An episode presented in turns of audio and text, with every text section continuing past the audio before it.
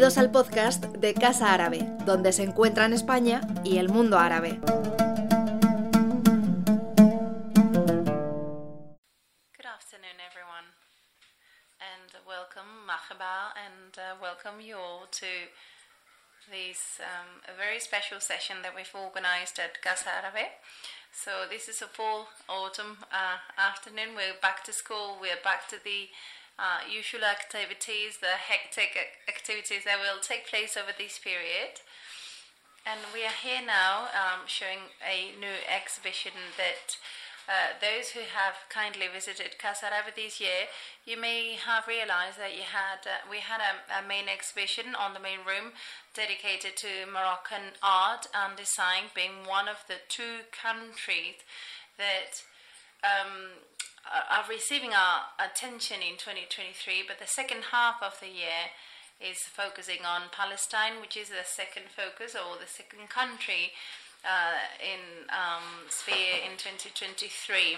With that, our intention was to try and explore the different artistic dimensions uh, in this country, which is uh, um, so important and um, beloved by these institutions. And uh, t- yesterday we had a presentation of a, book that talked about the latest uh, 30 years of history because we are marking the 30th anniversary on the thir- on the 13th anniversary the uh, f- 30 uh, um, marking our anniversary of the Oslo agreements and um, it's not that we're going back, but um, we, we were trying to and explain what happened in over the last 30 years in Palestine after the uh, Oslo agreements. And if you are interested, the book is um, available on our bookshop. And why am I talking to you about the last 30 years? Because they are, um, you know, for, for the most part, explaining the way in which Palestine art has evolved. And uh, for that, we have the kind uh, presence of uh, Ms. Rawan Sharaf uh, today.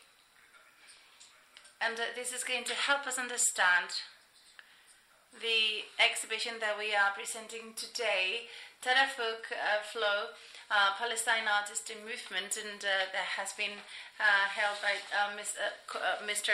Nicolas Combarro, who's here with us today. So, what can you expect in this exhibition? And uh, obviously, Nicola and uh, uh, Ms. Um, Rawan Sharaf are kindly going to explain this in great detail. But um, uh, to give you a few brushstrokes, part of our mission, obviously, is to show you diversity of uh, different um, uh, hidden voices in, in the Arab world.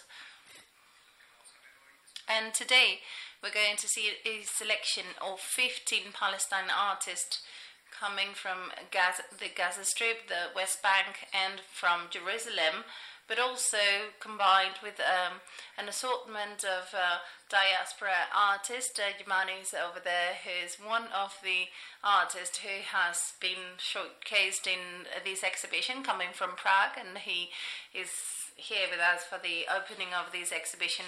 The artist has been selected over a hundred candidates uh, of a contemporary art um, initiative in Palestine within a European prestigious um, program, European Spaces for Culture,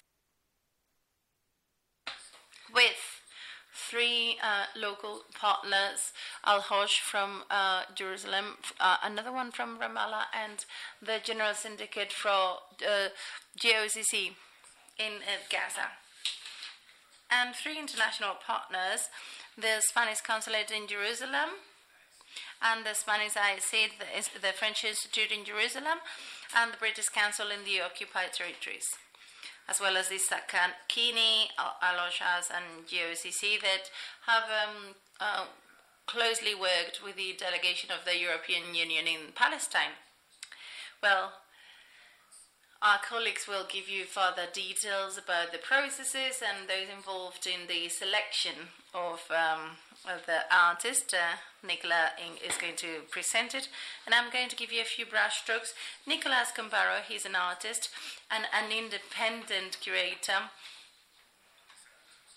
As a curator, he has held monographic exhibitions of artists such as Alberto Garcia Alix, Anders Petersen, Cristina de Middel, and Michelangelo Campano. He has also worked with numerous museums and festivals, such as the uh, Reina Sofia Mu- Museum, Les Rencontres d'Arles, uh, the Moscow House of Photography, the Ullens Center of Beijing, the Photo Museum of uh, uh, Antwerp, and uh, the Manuel Alvarez Bravo Photographic Center in Oaxaca.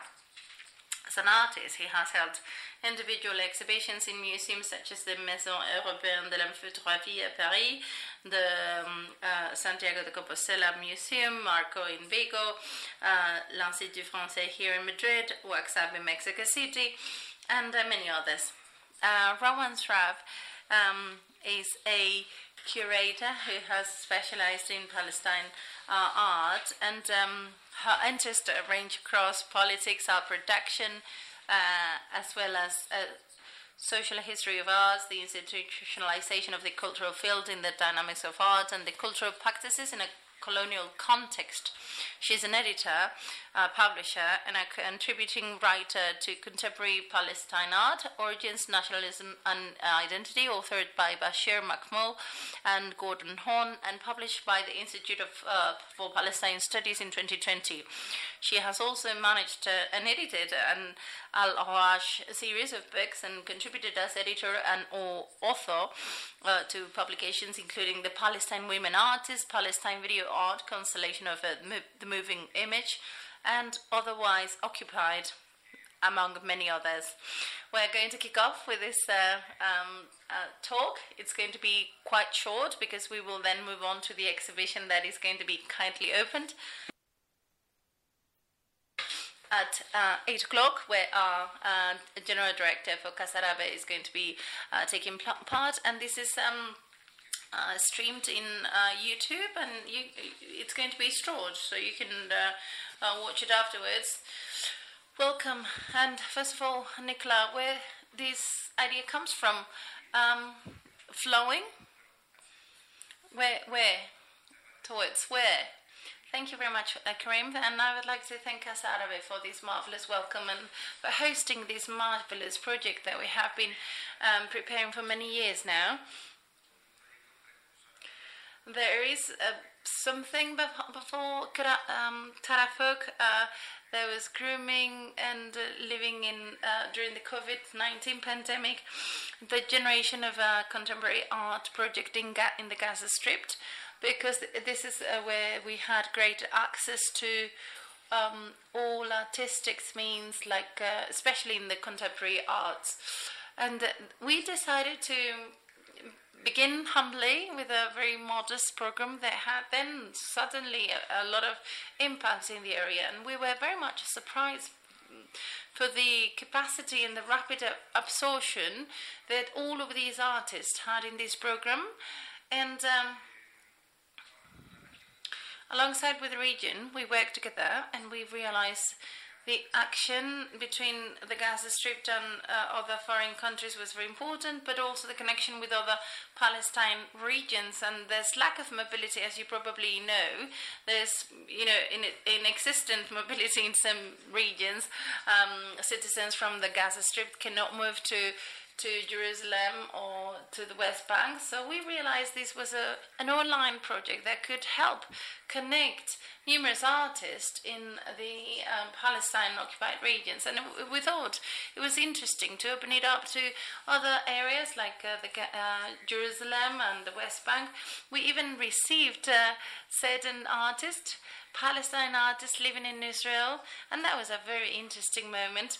Um, uh, Rawan will perhaps present later on how complex this was given the situation lived in uh, Palestine. Those um, that have to attend Israelis universities and to study, and this, you know, in, in, includes additional difficulties. So this meant I had to travel to Palestine to meet the artists we had worked with, and to get get in contact with local institutions. And that's when I managed to meet Rawan and uh, to get to know Al, Al uh, which was a very uh, important, um, you know uh, Jerusalem institution. We met Hussan, Sakakini, Al Khitan, as well as other European institutions working in the region, the British Council, the uh, Institut Français, the European Union working in the region, and we all coincided. Rawan was already uh, working with the British Council, doing something similar in, in Jerusalem, and we said, why don't we just team up forces and uh, to present a larger project that could uh, help us be more ambitious, inviting professionals in the field of arts um, to broaden our scope because this was a four month project, now it's uh, six months and, and counting, helping other artists to generate new projects and to access other production areas. This is something that we launched last year, for which we um, ask. Uh, uh, for some help to the European Union, and it was granted to us. It is very complex, however, because um, it is difficult to access the the support to these institutions um, uh, in, in, cases eh, where they have difficulties. And seven countries where the awardees, thanks to this program, we, we managed to set up a, a, far more complex project and we um, made a call to all the artists, to the, the, the region, Palestine artists living abroad, um, the, the um, Palestine diaspora is, is quite outstanding, to be honest, and we wanted to reconnect and we wanted to make sure we did not lose contact with all of them. And to our surprise, more than a hundred artists uh, um, showed up, and the quality was, you know, uh, uh, really outstanding. There were di- many differences because they all had different di- um, experiences. They were all coming from different places. Um, but um, well, we've got five artists from the Gaza Strip, five from the West Bank and Jerusalem, and simultaneously we uh, had been thinking about organizing a contemporary art exhibition here in Casa Arabe, um, focusing in Palestine. So it, it, was a perfect storm, if you know what I mean. You know, inviting all of these uh, artists. They, not all of them can bring about their project because they are still working on those projects until the end of the year. They have showed their current projects and prior projects related to their current uh, practice a lot of uh, audiovisual um, arts are present.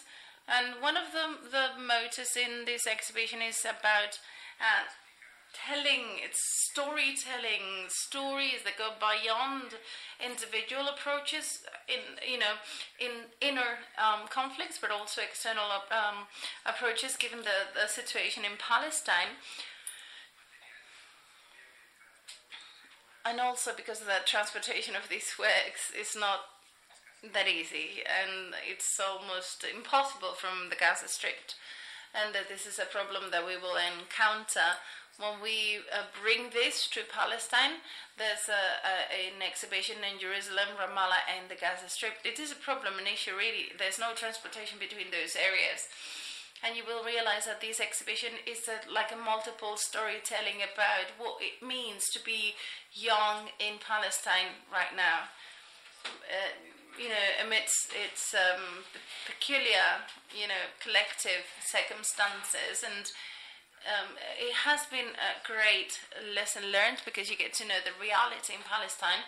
Spain is a big country, but um, you realize that, that there's um, non-disclosure of news that do not arrive in Spain, and the only way to generate empathy is through the voices of those living it, especially if they are artists and they do have the capacity to express themselves, being objective and telling stories from a different angle that's um, badly needed in order to reinforce a, a different view of the conflict in Palestine. Thank you very much indeed.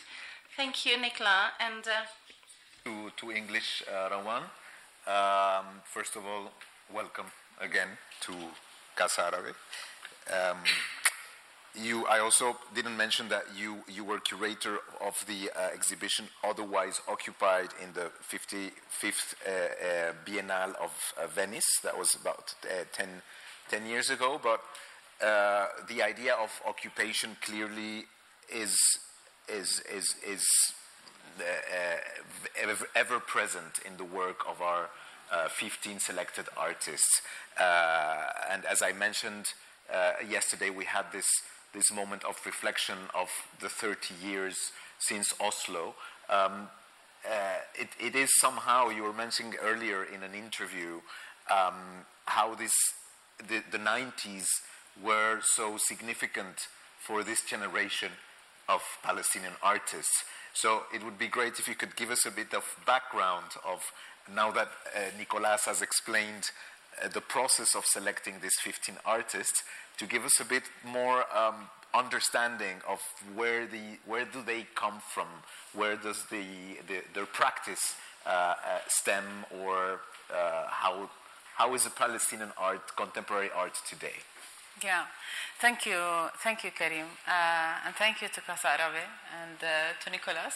Uh, I'm very excited to be here. I was just telling you before coming here that uh, I've I've known about Casa Arabe from 15 years ago when it was about to be uh, established, and it has always been a place that uh, I really wish to come to. So this is a dream come true. I'm really happy and proud to be here among all of you, and uh, particularly bringing the 15 artists to, to, to, present in Madrid. I think this is really um, a fantastic opportunity and a place of uh, uh, uh, interaction and connection that's very important. Uh, going back to your question, Karim, and yes, I think when we talk about contemporary art, it, it's always a bit. Um, you know, it, it, it, brings a little bit of confusion because, uh, because of the term contemporary and because the term contemporary uh, refers to the current moment. Uh, what does it mean to create a contemporary artwork? What does it mean to create a contemporary artwork in Palestine? And uh, I'm not going to go into the theorization of the contemporary here. Um, but as I, as I uh, was saying in the interview that you just referred to, I think we cannot understand what's happening on the contemporary cultural scene in Palestine today, not only art, but the cultural production in, in a wider spectrum, without referring to the 90s as a major historical junction. Uh, that uh, re-established and reformulized the social, economic, and political setup in Palestine. That was a very important. I wouldn't say it's just a moment; it's a phase because things you know, don't break uh, one time. It's a phase, um, but we cannot read today without understanding how it happened. And the 90s were uh, really historically uh, junct- a historic junction uh, uh, for many reasons. If I start from the micro level, on the Palestinian level particularly, it's the moment when uh, the, the PLO, the Palestinian Liberation Organization, in a way, announced the abortion of the Palestinian Liberation Project. And they embarked on the peace process and they signed the Oslo Agreement uh, with Israel. That was a that was a moment that, for some, uh, created a moment of hope for possibly reaching some kind of a political resolution. Of course, we all know that that wasn't the case. Uh, but at the same time, for many other people, including artists, including the society, it was a very confusing moment. It was a moment like, what is happening? Where are we now? Who are we? Artists, uh, uh, I, I, keep on quoting one of the uh, pioneer artists that I highly admire and respect, Sliman Mansour, who always refers to that period and says, It was then that we as artists uh, stood and we were like, What do we do now? If the Palestinian identity is acknowledged and we are getting into resolving the political situation our mission as artists to consolidate, to create, to reflect, and to talk about the Palestinian identity is not necessary anymore. So, what do we talk about now? What do we present? And I think that moment uh, uh, uh, created this shift in a way. And the shift wasn't only because of this. It's, it's really multi-layered, and we, can, we really need to see it from different uh, connections. But this moment was like if, if we are not in our cultural production presenting and representing a collective Palestinian position or a collective Palestinian goal, then we do something else. And the something else was not only thematic, was also aborting the medium that was, uh, uh, uh, in a way, not aborting, but diverting from the, the traditional medium that was used uh, by art. And it was a moment when uh, the world was facing uh, major changes. It is the moment when the, wor- the Soviet Union fell. We were in a world of a single power. We were in a world that uh, uh, uh, brought in globalization, new liberal economies, and it opened up all the new media and the connection and the internet and the digitization. So it was a moment when the forms of control were changing, a moment when uh, uh, uh, politics and economy of art and cultural production was changing, and its tools were changing. So our artists were uh, uh, in, in this spot were um, very important producers of, of, of, culture and producers of knowledge because they seized this moment in a way and uh, uh, they started contributing to the uh, you know to the Palestinian art cultural production with works that do not necessarily represent one collective Palestinian idea. Uh, but the occupation is there, as you said. The occupation is there because it is the reality. And it is the daily lives that people live through, uh, despite the different localities and despite the differences on the interaction with occupation in the different realities. But it is the overarching uh, uh, condition that uh, defines the, from the very basic daily daily life issues to the more major uh, holistic political and economic setups. Um, I think this, this context was really important to uh, bring along uh, new forms of, of uh, production, new forms of expression, new forms of cultural production when uh, it also diverted from the aesthetic. Uh, art was not only about painting, uh, um, a painting that talks about uh, aesthetically that represent a certain moment of history or represents, uh, you know, uh, um, calls for revolution, um, it became um, a moment where we individually and collectively can talk about uh, different narratives, can bring on uh, uh, personal, individual, and collective narratives from different angles. We can look at uh, from today on the history and reflect on it. And from this, we can see, not only in this uh, exhibition, but across the spectrum of Palestinian art productions, we can see that uh, uh issues and themes of identity. Uh, issues and themes of displacement, issues and themes of uh, uh, torture, oppression, movement, right of movement, memory, erasure of memory, destruction. these all became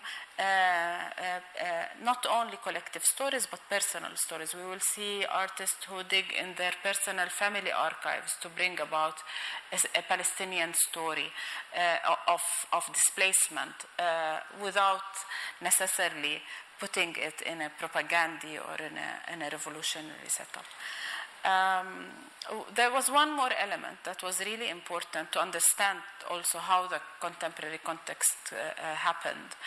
Um, and it also started in the 90s, and that is uh, the creation of the Palestinian Authority as a result of the Oslo Agreement, came along with sort of an agreement with the international community to support the existence of this.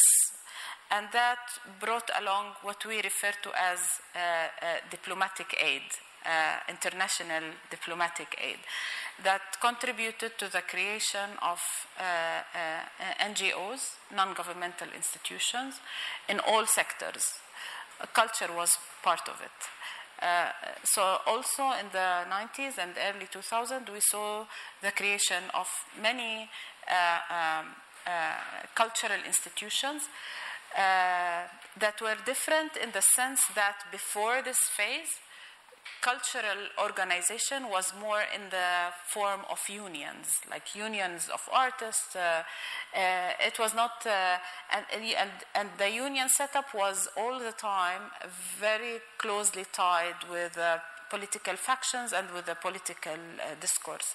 So these institutions came to uh, uh, to claim a depoliticized uh, um, statement, a depoliticized mandate. But at the same time, they came and they had their international connections, they had their uh, international network, and they formed spaces and platforms for which these uh, emerging artists who were experimenting with new media, with new themes, with new approaches, and diverting away they found a place to present their work and to exchange it and to present it in Palestine and sometimes uh, out of Palestine. That's really, in a nutshell. What does the word tadafuq inspire you?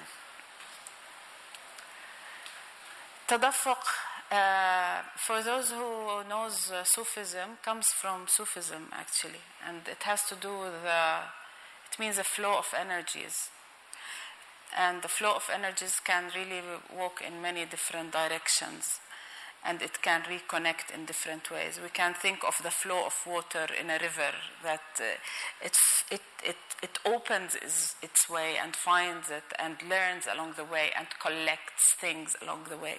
So it, it came from that uh, sense that uh, th- this program uh, is a process and it is process based, and that's what we have been always discussing. It's not about what the artist will produce at the end, it's what it's about what the artist experience in the process of learning and mentorship and trying and experimenting and what they collect along the way to create this river of production. Is this somehow uh, what we could call an experimental uh, project? Would you define it as such both you and nicolas I, uh, I think the term experimental can be quite tricky because it, it has its own definitions. Uh, so uh, we always experiment in our life. We always try new things to see if they work, uh, but I wouldn't call it in that sense experimental. Uh, no, no, I think it's, it's based on the, the, kind of education we like uh, to have in the context of contemporary art. Uh, it's very hard to, to create contemporary art in a very institutional frame. So we have a lot of restrictions of budget, but we don't have the restrictions in the way we want to share with the artists. So the project is completely horizontal. The people we invite uh, for the master classes, the speakers in the master classes, or mentors are artists, curators. I see Marta Ramos, who is there. She's one of she's one of the mentors of the program uh, people who is used to work with artists in a very horizontal way. Uh, it's not like it's not this way of this idea of teaching. It's this idea of sharing. Um, I'm an artist myself, so that's what that's what I do. In, also in the studio I am you know, in, in, Madrid, I share with other with other artists.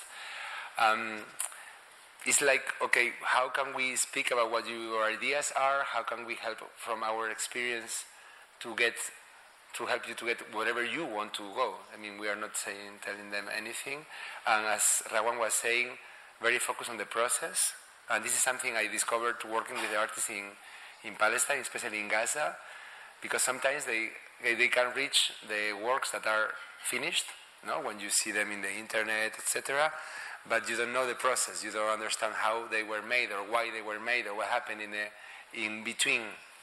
And we had a couple of experiences of residencies uh, in, in the Spanish Academy in Rome with other artists creating, working, and it was very interesting how the process was very, very meaningful for the artists. They kind of were like, okay, this is getting me there, you know.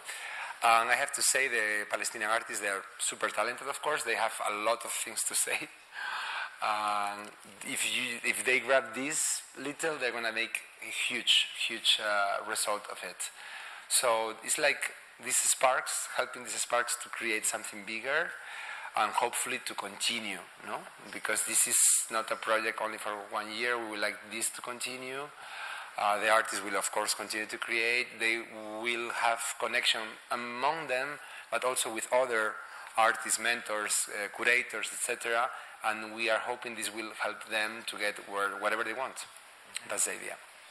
Um, I was wondering for people who are not familiar with with the sort of like three geographic um, realms that we have described, how different would the experience of the artists living in Gaza be from the people living in Jerusalem or other parts of the West Bank or in the diaspora? Would you be able to exemplify it somehow, uh, Rawan, or is that too difficult? Uh, no, it's not. Uh, I, I, think one of the problems of the Palestinian condition is that we always claim it's complicated. It's not complicated, it's straightforward. we have occupation, occupation closes, confines, closes, segregates, breaks. It's uh, as horrible as it sounds, but we talk about it as if it's a normal thing. That's one of the abnormalities of being a Palestinian. Um, I, I, I, wouldn't be able to explain it uh, uh, in details, but I would say that yes, one of the worst, most difficult, most aggressive things that uh, uh, Israel has done to Palestinians is a segregation, is confinement. And the fact that we cannot, as people living in Palestine, uh, uh, uh maintain normal relationships based on our rights to move is one of the things that contributed to multi-layered definitions. Uh, to, to, start with, we are all in Palestine uh, classified. Yeah, um, really, we're classified. We're we have documents that classify us based on where we live. Uh, uh, 20 years ago, the classification was color coded. I mean, it's that ridiculous. So if you ha- you can have a blue ID, a green ID, or an orange ID, depends on where you live, and that defines where can you go, who can you marry, uh, uh which way can you travel, uh, where your children can study uh, if you can die or not, because if you die in the wrong place, you cannot be buried. Really, very basic, ba- basic things. Um, so uh, so yeah if, if uh, and when we're talking about uh, i was talking with one of the journalists about identity. I was talking we cannot now talk about one palestinian identities. There are multiple identities because we live different uh, experiences and different conditions under the overarching occupation. But in gaza we have in gaza uh, really one of the most condensed and small areas confined with 2 million people. They are not allowed to i have not been in gaza since 1994, and it doesn't look like there is a, a chance for me to go to Gaza. Uh, and the same for people from Gaza. People in the West Bank are not allowed to come to Jerusalem or the rest of Palestine, occupied Palestine, unless they have a specific permit. And the specific permit is not a, a, a, given, it's a complicated process. They do get permissions, mostly uh, construction workers because they feed the economic market of Israel, they feed the market. Uh, but other than that, it's too complicated. So I'm talking about uh, Sakakini uh, Cultural Institution, for example, who's our partner, is um, 15 kilometers away from Jerusalem. And artists who are based in Ramallah cannot come to the opening of their exhibition in Jerusalem in October because they cannot. We, we have on many, many times um, uh, installed artworks, and I know this, is, this could sound like quite normal. It's not normal when the artist is uh, half an hour away from you, uh, using digital, uh, you know, connections to, to get an installation done or to get um, but these different, and of course, there's the, the citizens in Jerusalem. It's a whole story that I won't really be able to talk about it. We won't finish. And then there's the Palestinians living in Israel who have an Israeli citizenship. So we're really talking about four chunks of people with different classifications and different accesses to everything from opportunities to education. That means people in Gaza have access to certain uh, universities who are in, which are in Gaza. Uh, people in West Bank have access to education in Najah University, in uh, Birzeit University, and in Al-Quds University that teaches um, uh, art. People in Jerusalem have access to West Bank universities and have access to Israeli institutions.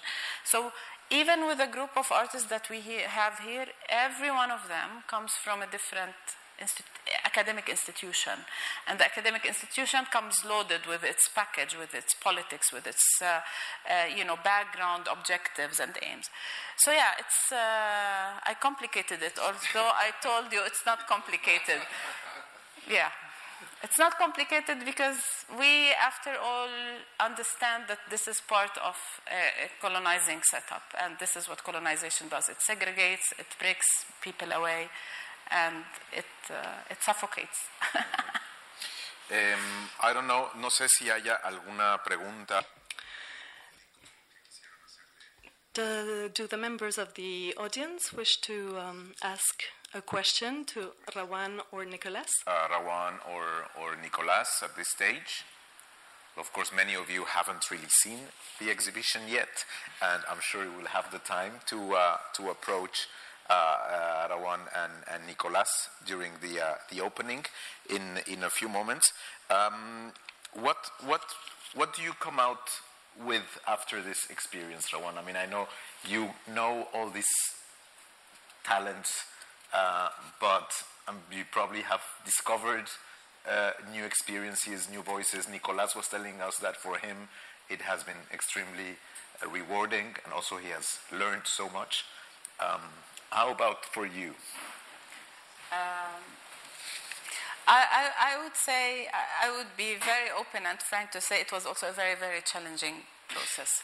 So Nicholas was very kind and nice, not mentioning that it was a very, very challenging for, for, for, many, many different reasons uh, including one of them is actually how ambitious we were, and uh, that uh, part of our ambition was bigger than the capacity uh, that was available in our hands, and the fact that the three institutions who run the program cannot really meet uh, is. is um, however, however, because there were points in the project where we were uh, so tired and stressed from the challenges, uh, what I would tell you is that the last two days while I'm here in Madrid, we were, Nicolas and I were thinking like, what's next?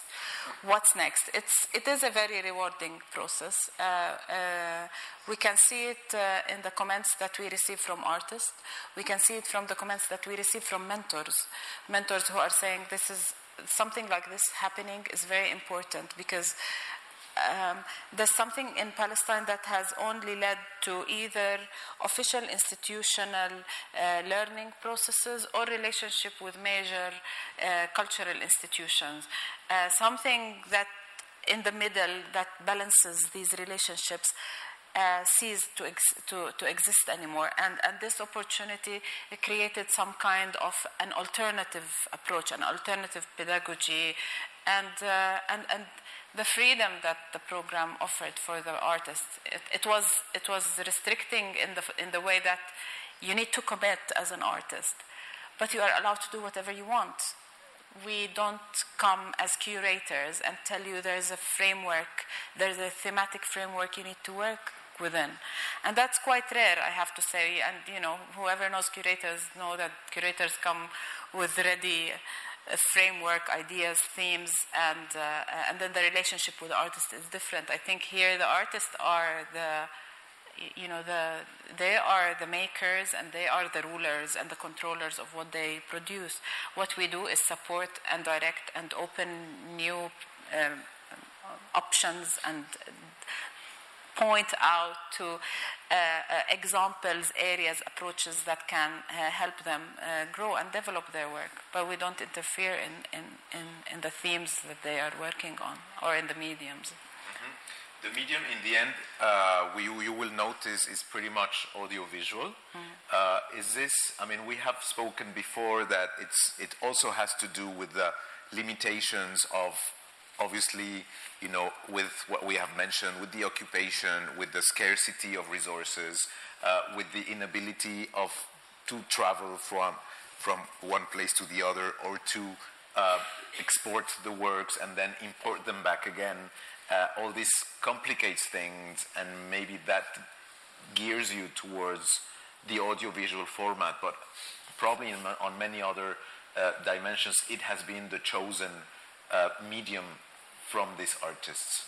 Am I right?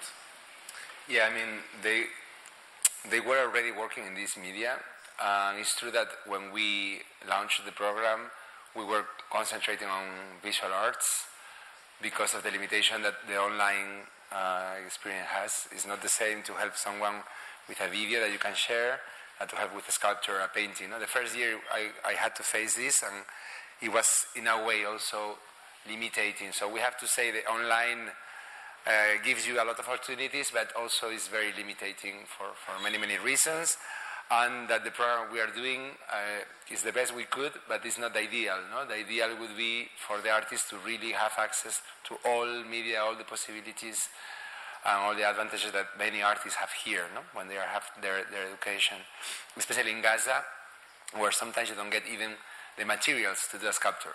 You have to invent something else, etc. No? Uh, so, in that sense, that was one, one part of, of the idea. That's why this, there is this concentration of also audiovisual media. And the other one was this, as I was telling you, know, this capacity of storytelling that the artists in Palestine have because they live such a rich life in the good and bad sense, let's say.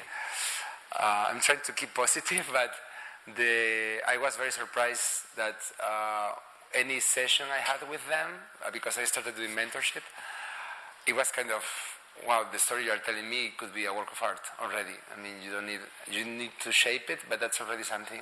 When I'm teaching here, it's exactly the opposite because you have such um, so many possibilities to access the media or materials or whatever you want. The thing that is more hard is what you want to talk about. In Palestine, you have so many things to talk about. It's more like how can we focus on something? No, that's already a big thing, and then how, how can you deliver a narrative into that, no? Um, and now also that cinema, video is kind of, you know, these borders are more liquid right now. It's very interesting to understand how uh, just with a camera, even with the camera from the phone, they can, they can do such amazing works. Or the animation you will see is things that they do by their own, learning with um, YouTube tutorials. I mean, if you see the process, if you could go behind the scene and see the process, you would be amazed how they produce what they do. Um, sí, hay una pregunta ahí atrás. No sé si tenemos. Yes, I think there is a question in the back. Ruth, do we have a microphone? Just a minute. We'll just hand you a micro- microphone. Will you be asking your question in Spanish? yes, we'll just bring you a microphone so that we can translate your question. Solo para recordaros que en cinco minutos. Well, I would like to remind you that in five minutes we'll be leaving this room to go to the room not right outside, the next one to inaugurate the exhibition. Nabiha, um, just trying to, uh, we didn't see yet the exhibition uh, to make any comments on it, but uh, just one general question with the with the social media and the internet and all these uh, possibilities of the people seeing the uh, tragedy, tragedy, tragedy that is happening in the West Bank and in Gaza, what, how, how much is the effect of doing exhibitions uh, for uh, to describe all these atrocities and the unfairness of uh, the people living there? How much is the effect with these uh, internet, uh, social media, all these uh, mm, ways of uh, promotion and uh, the way people are getting all the information through this? Um, I think we're talking about two different uh, forms of circulation of art production. And uh, each has its own tools and each has its uh, different uh, uh, regulations and different setup in a way. Um, um, I think we all agree that social media is a, a brilliant tool to uh, to, to, to circulate uh, information, but it is also a place where things dissolve and disappear, and not necessarily uh, it goes out widely, but it is also consumed in a very hectic and quick way, because the way we handle social media is really not about absorbing and understanding and really digesting what we're receiving, rather than quickly, uh, you know, scrolling, and that's that's in a way part of the danger of uh, social media. And I think utilizing social media needs to be done in a way where we really uh, intelligently uh, uh, use it in a way that uh, serves the objective we are seeking, in understanding the setup of social media. Uh, uh, I'm not saying that we cannot present art on social media. Already, many, many artists are using social media as their gallery spaces, and that could be okay. I'm not here to uh, object on that. However, I don't think that uh, uh, that the social media now, I don't know what will happen in the future, but I don't think social media today can replace uh, the exhibition space. The exhibition space uh, uh, gives gives the atmosphere, gives the setup, and gives for not only consuming art production as a commodity, as a visual commodity. It gives you space to, to, to uh, process it and to uh, dig deep down in it and to read a caption and to attend uh, a session like this that we can discuss it, which is not possible on social media. So I think there are two different tools. Yeah, I do. I do agree with that. I think the exhibition is an example of this. I think to put works in context is very important. And this is something that is happening in the exhibition when you see one work with another, with another, and then there is uh, like a collective voice talking to you about some thing that is kind of in a way being put together for a reason. Uh, that's something also for the artist. I'm now in talking as an artist is very important. Sorry, can you say that again? It's like a historical documentation. I mean, the art, the painting, and all these things. In this case, it's not like that. This is not a historical exhibition in that sense, because no, I mean historical documentation. Documentation that you are documenting what's happening for example, in Gaza Ora uh, now, what's happening there, and this is put in a in a like a, an exhibition. This is very important. Yeah, well, artists are no making documentation. We are coming along with them. It's true. This is this is like an, an exhibition that is kind of being cooked uh, live, no, in a way. Yeah. So the approach is very immediate, uh, but I think it's very interesting the way you will see how the works interact and also for the artist to have the, no, the opportunity to show in a space. Or, well, if we cannot go over the process, but with many artists, the fact that the, the work was being shown helped us to kind of, you know, give it a shape, a final shape. Because yeah. sometimes, if not, it remains kind of in this in this theory. No, it doesn't really fall to the ground. And I think this is very important to, for an artist, no, how to formalize, how to give a shape to an idea, and that uh, the exhibition helps in that. The deadlines Thank you. are very useful, no? Deadlines are very useful, I agree, for everyone. Bueno, we do have a, a deadline uh, regarding the time, um, so we're gonna um, thank Rawan Sharaf and Nicolás Combarro. Muchísimas gracias a los dos. Thank you very much to the both of you. Thank you also to the institutions who have taken part in this uh, program, Tadafuq. I have also I've, have mentioned them, Sakakini, Alhoash, um, GUCC, and of course the three international institutions who have uh, participated in this Tadafuq program, without which we wouldn't be able to understand the exhibition that has resulted from this process, this dialogue. and that we uh, hope you will enjoy. The exhibition will be on display for quite some time on at Casa Árabe. Maybe today you won't be able to take your time to, because you need to. Well, there will be a lot of people speaking, talking, and there are some videos. Maybe you won't be able to hear them properly.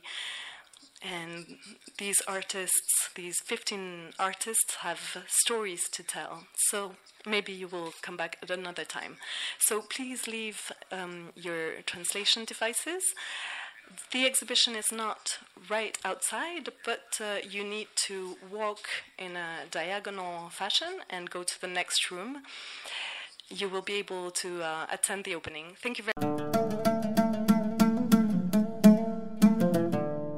Gracias por escucharnos. Si quieres estar al corriente de todas nuestras actividades, consulta nuestra página web en www.casaarabe.es. También puedes seguirnos en nuestros canales en las redes sociales en Instagram, Twitter y Facebook.